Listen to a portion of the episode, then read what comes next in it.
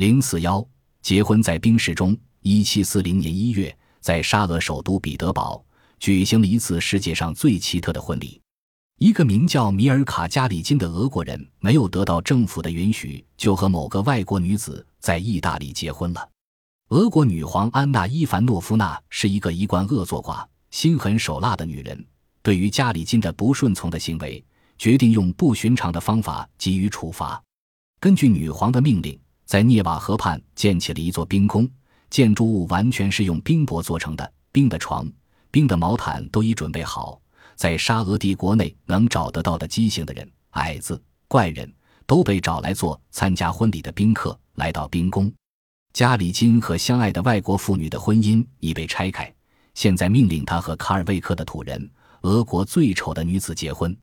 在冰宫中举行婚礼时，女皇的杂技演员们用各种方法来侮辱新郎。室内的温度是摄氏零下四十度，新婚夫妇被关在冰室里。为了防止逃跑，把所有的出口都堵得死死的。加里金夫妇忍受这种煎熬活了下来，而且平安地生下健康的双胞胎儿子。在他们的小孩出生的那天，心地很坏的女皇死了。